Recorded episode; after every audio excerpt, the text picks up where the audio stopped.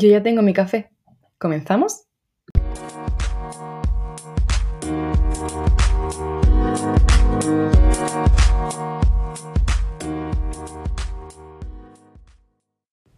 Bienvenidos y bienvenidas una semana más y después de esta tan larga siesta a manchas de café. Yo soy Celia Espada, me podéis encontrar en, el, en Instagram como Celia Espada barra baja y al podcast como Manchas de Café Podcast. Antes de comenzar, pues nada, daros de vuelta la bienvenida, que espero que, que no se haya hecho demasiado larga y que espero que a partir de ahora pues os sigan gustando los podcasts que, que vaya haciendo. Ya he terminado los exámenes, así que voy a tener más tiempo para dedicarme a esto. Y, y nada, tengo algunas ideas pensadas que ya iréis viendo y que espero que salgan bien. En el programa de hoy me gustaría hablar de los roles de género. Es un tema que todavía no había tocado, bueno, en realidad sí he tocado en diferentes em, capítulos porque al final los roles de género pues abarcan a todos los ámbitos de nuestra vida, pero no me había enfocado en un programa concreto para, para ellos. Entonces pues bueno, he pensado que, que podría ser una buena idea. El por qué, pues bueno, este cuatrimestre me he tenido que leer un libro para un trabajo, que mis compañeros de clase también, bueno, mi grupo de trabajo también se lo habrá leído y sabrá de qué estoy hablando. Eh, y la verdad que me ha interesado mucho y me ha hecho entender bastantes cosas. Es el libro de Forjar un hombre y moldar una mujer de Marina Subirats, el cual yo voy a ir explicando poco a poco sobre lo que he ido entendiendo del propio libro y mi perspectiva, pues bueno, para, para hablar de ello. Tendré este libro como base para hablar sobre los roles de género. Así que bueno, vamos a empezar. Bueno, pues antes de nada me gustaría decir que el género es un tema muy muy amplio y que, bueno, a mí me interesa bastante, pero la verdad que mmm, no conozco en profundidad, pero bueno, es por ello por lo que también me gustaría que, aunque es algo profundo de entender, pueda yo explicarlo de una manera desde lo que sé, pues sencilla y que ayude a si las personas están intentando aprender o adentrarse en este tema, que les sea un poco más sencillo. Es por ello por lo que primero me gustaría hablar sobre qué es el género. El género al final eh, es transversal y abarca todos los rasgos de una cultura donde asigna e inculca de forma principalmente indirecta en, varones y en mujeres, pues cómo deben ser culturalmente eh, estas personas. En otras palabras, pues el género se refiere al constructo cultural del ser mujer y del ser hombre, ya que en nuestra sociedad el género solamente abarca el ser mujer y el ser hombre, a pesar de que haya más realidades aparte de esta. Dentro del género podemos dividirlo en roles de género, que son las tareas y actividades que una cultura asigna a cada sexo. Esto no quiere decir que sean las que naturalmente tienen que hacer estas personas, sino las que la sociedad enseña a desarrollar a esas personas y las que deben hacer. Deben hacer. Luego están los estereotipos de género, que son las imágenes simplificadas. Un estereotipo, creo que todo el mundo podemos saber lo que es, como un cliché de lo que es ser mujer o de lo que es ser hombre, y que al final pues hacen que tú eh, de un solo vistazo sepas reconocer y asignes a esa imagen algo relacionado con la mujer o algo relacionado con el hombre. Luego está la certificación de género, que son las, las posiciones sociales que se le asigna a los hombres y a las mujeres. En nuestro caso, pues las mujeres siempre están en una posición social más baja. Pues bien, lo dicho hasta aquí supone que, que el género, por tanto, engloba una serie de características Mm, que, culturalmente asociamos a lo que consideramos como mujer y lo que consideramos como hombre. Eso mm, me gustaría dejar claro que no es de forma natural, sino que es cultural, ya que, mm, por poner un ejemplo simple, los hombres no lloran, pero como sabemos, todos los hombres lloran, lo que pasa es que no se les atribuye a ellos la capacidad de eh, poder llorar porque tienen que ser fuertes, etc y a las mujeres sí porque somos más compasivas y más sensibles. Entonces, no es que naturalmente los hombres no lloren, sino que se les asigna culturalmente que no deben llorar. Eh, aún así, no me gustaría que el hecho de constructo social se entienda como es algo que no existe, porque al final sí, sí, existe en nuestra realidad em, y, sí, y sí condiciona a, a lo que somos.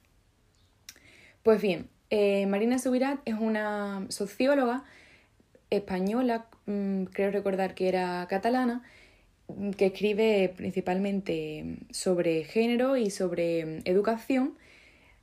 Y en este libro, en el de Forjar un hombre y moldear a una mujer, explica o, mm, expone cómo se construye culturalmente a la mujer y cómo se construye eh, culturalmente a los hombres. Luego ella lo enfoca eh, hacia la educación y, cómo en los colegios, sin darnos cuenta, se perpetúan una serie de, mecanismos y dinámicas que perpetúan esos roles. Y, bueno, pero eso ya luego hablaremos si, si me da tiempo. Según Marina Subirás, en todas las culturas, las mujeres están por debajo del hombre culturalmente y socialmente, pero cada cultura interpreta de forma diferente y lo asocia a diferentes actividades, como hemos visto antes que mm, entre la certificación de género y los roles de género. Por eso los roles de género no se configuran igual en todas las culturas, pero sí tienen todos una misma base. Eh, la primera característica que ella asigna a las mujeres es que em, todas las mujeres tienen una característica y es la de que están para el otro, así entre comillas. Que al final es una forma de alienación y de enajenación donde ellas se niegan a sí mismas para ser con el otro. Esa premisa en Occidente pasa porque la mujer tenga que eh, perder esa autonomía propia y intentar ganarla en base al reconocimiento externo del hombre mediante el deseo masculino, la belleza física y la belleza moral. Vamos a ir hablando de cada una de ellas poco a poco. La primera de ellas, por ejemplo, como estimular el deseo masculino, pasa por la negación de la sexualidad mm, plena. La sexualidad de la mujer se ha puesto sobre la mesa sobre los últimos años, pero desde, desde siempre em, estaba negada y solamente se reconocía en las relaciones sexuales que el que tuviera un placer y el que buscase ese placer fuese el hombre.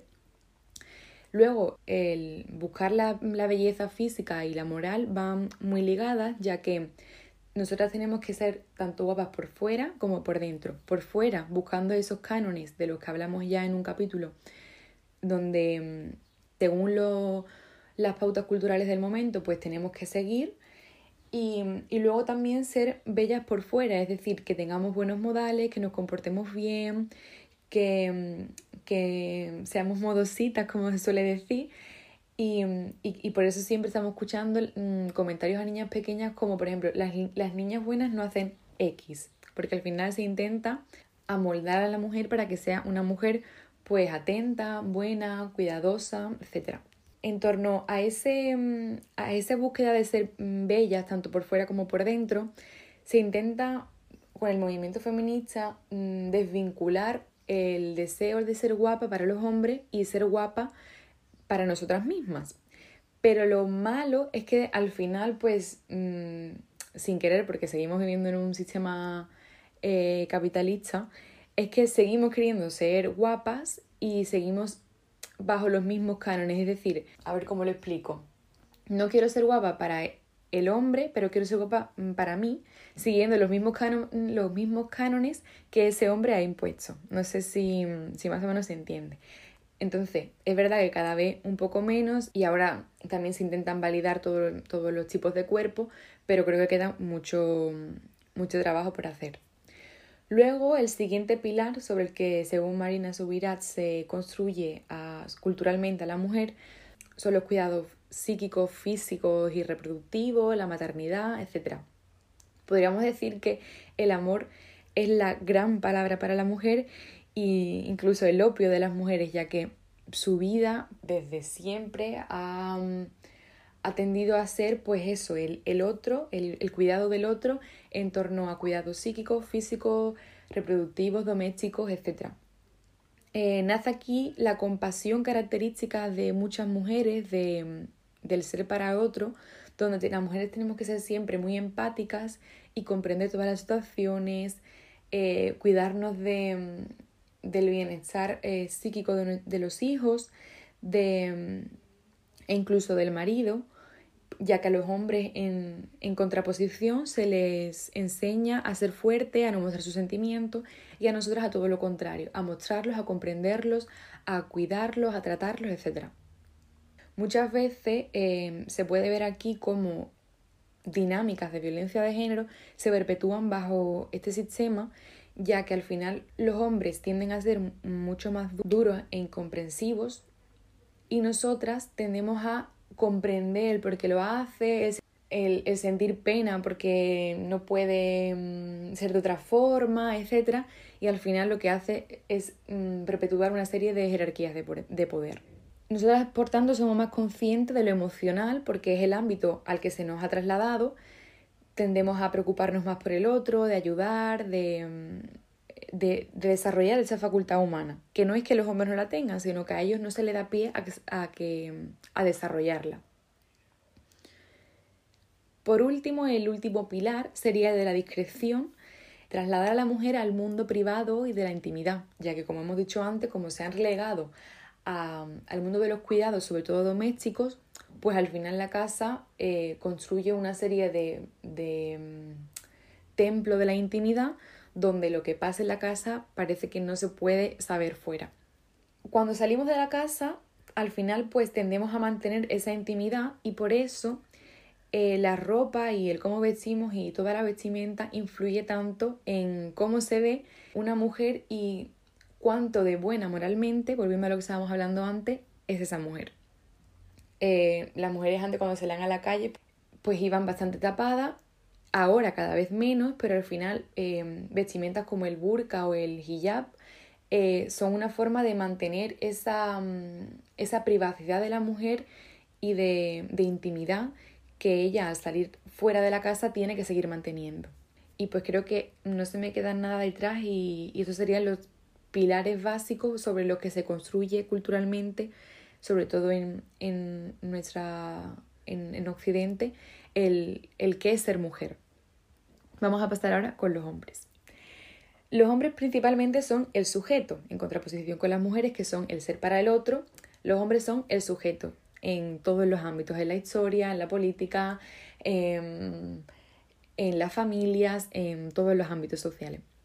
Por tanto, debe ser el, referente y tiene que ser digno de ello, es decir, tienes que merecerte ser el sujeto. Por ello eh, nace la necesidad de mostrar ese coraje, de mostrar mm, y buscar ser el protagonista, el héroe, el que mm, el dios, el, el, que es capaz de tener control sobre sí mismo y es independiente, sus emociones no lo, no lo perjudican o lo debilitan, al contrario que la mujer, que siempre se dice que, eh, ¿cómo decirlo? Mm, que es la que más sufre por amor, por ejemplo, los hombres pues como que ese ámbito nunca se les, se les escucha ni, ni se les da pie a que muestren sus sentimientos. Es decir, no se cuestionan tanto lo que sienten y cómo lo expresan, porque en realidad ese ámbito no les corresponde. Como mucho debe ser la mujer la que tiene que venir a salvarlo, entre comillas, para que esa persona pues se, se cuestione lo que siente. En general lo que hacen es actuar para reafirmar que son el centro de atención y que son los protagonistas.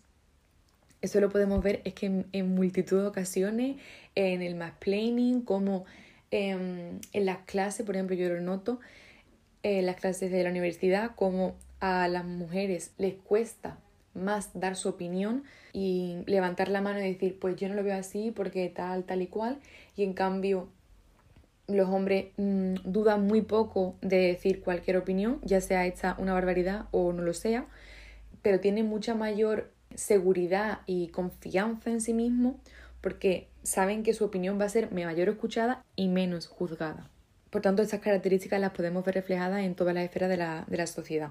En familia, en parejas, en amistades, en el trabajo, en el, espacio público. O sea, como hemos visto, los roles de género impregnan todo, toda la sociedad y toda nuestra cultura. Pero ahora también me podréis decir, bueno, Celia, ¿y cómo llegan esas mujeres y esos hombres a construirse culturalmente? ¿Quiénes son quienes, le, quienes les enseñan cómo deben ser? Porque al final eh, nacemos y no, y no nos dicen explícitamente, vale, pues tú tienes que ser así, así, así. Pero sí se hace y cada vez de forma más sutil, pues de una forma más eh, implícita y sin que nos demos cuenta, y, pero que al final tienen el mismo poder y la misma efectividad que, que, una, que si fuese de una forma más explícita. Lo podemos ver y bueno, os animo a leeros el libro si os apetece porque tampoco voy aquí yo a destriparlo todo. Em, pero lo podemos ver mediante los gestos cuando los bebés nacen y cómo se les habla y se les, se les intenta, sí, se, les amolda el lenguaje, si el bebé se supone que va a ser una mujer o, un hombre, em, con los diminutivos sobre todo a las chicas y mm, los juguetes sobre todo, que es otra forma que está muy anclada al pasado y es un mecanismo de aprendizaje donde se suele buscar la imitación, siendo entonces las muñecas, pues quizás la imitación a ser madres para las niñas y los juguetes como, pues yo qué sé, un camión o los coches, una imitación de lo que a lo mejor el hombre será cuando sea, o sea, lo que el niño será cuando sea más mayor, pues que pueda ser, yo qué sé, mecánico o ingeniero o, lo que quiera ser. Luego también eh, se, sin que nos demos cuenta, a los chicos se les deja ser más agresivos para resaltar esa hombría, se les dice los machotes que son, los grandes que se están poniendo ya, y para relacionarse con su entorno. En cambio, a las niñas se les pide más ternura, más comprensión, más pasividad, que al final, pues eso indirectamente, que somos, cuando somos niños, que somos unas esponjas y lo absorbemos todo, vamos, eh, si nosotros siendo muy conscientes, aprendiendo qué es lo que debemos ser y qué es lo que no debemos ser. En el deporte también se puede ver eso muy, muy reflejado porque normalmente los niños suelen jugar o suelen practicar deporte donde se tengan que enfrentar entre ellos para así también resaltar esa hombría y quién es el mejor mm, chico. En cambio, las mujeres normalmente y también se les involucra con el objetivo de, que sean mejores, tienen que competir contra las demás, pero también consigo misma y con su cuerpo, porque, porque como vemos nosotras al tener ese, mm, esa presión corporal y de estética mucho más inculcada que los hombres, tenemos que ser fuertes y las mejores, pero sin dejar de ser guapas.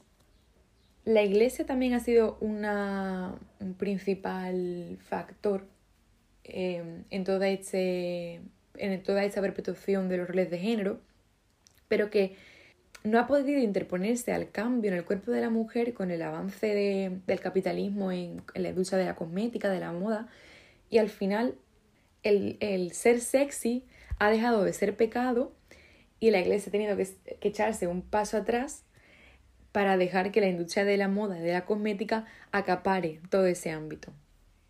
Con los cuentos también se, se, se involucra, o sea, se inculca mucho a los niños como deben ser y obviamente en el colegio pues la forma de tratar a los niños o em, cómo se reparte el espacio público, por ejemplo, en los recreos o en las calles, como principalmente los chicos son los que están en el centro de, del patio y las niñas suelen estar alrededor.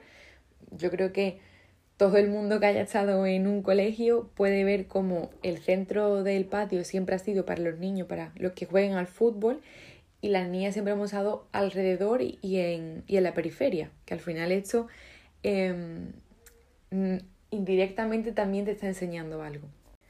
Pues bien, como vemos, los roles son antinaturales porque todos lloramos, todos podemos ser comprensivos, sensibles, fuertes, sino que a uno se nos potencia una cosa y al otro pues la otra. Los géneros, como vemos también, pues van cambiando, ya que eh, cómo vestimos nosotras ahora no es como vestíamos hace 50 años o cómo vivíamos nuestra vida amorosa, por ejemplo, es igual a como la vivíamos antes, porque al final la cultura va cambiando y los roles de género se van amoldando. A medida que las mujeres ganan y destierran una serie de discursos, los hombres se mantienen más tradicionales, es decir, eh, las mujeres pues han, con el movimiento feminista, han desterrado algunas características asociadas a la feminidad, como la sensibilidad o que, o que ellas también pueden ser fuertes y duras. Y al final, en cierto sentido, lo que mm, considero que van haciendo es como intentar alcanzar lo que considero que van haciendo es adoptar una serie de características que se asocian más a la masculinidad y dejan atrás un poco esa solidaridad, paciencia, vida de amor que al final yo creo que lo que hace es individualizar más a la sociedad, porque estamos perdiendo algo tan bonito como que tengamos pues paciencia, sensibilidad con el otro, etc. Pero bueno, yo no juzgo a las mujeres en el sentido de que quieran desprenderse de algo que se le ha achacado durante tantos años. Pero en cierta medida, ahora que se supone que hay muy poca responsabilidad afectiva, puede ser, creo yo, por, por tendencias como esta. Así que pues desde aquí reivindico el amor y que todos tengamos responsabilidad afectiva, seamos del género que seamos. Y bueno, creo que ya no me queda nada más por decir, creo que mm, llevamos ya bastante tiempo grabando, así que se va a quedar un, un podcast bastante larguillo. Y nada, espero que os haya gustado, espero haberme explicado bien porque me he notado un poco mm, que me trababa, porque hacía tiempo que no me grababa para hablar.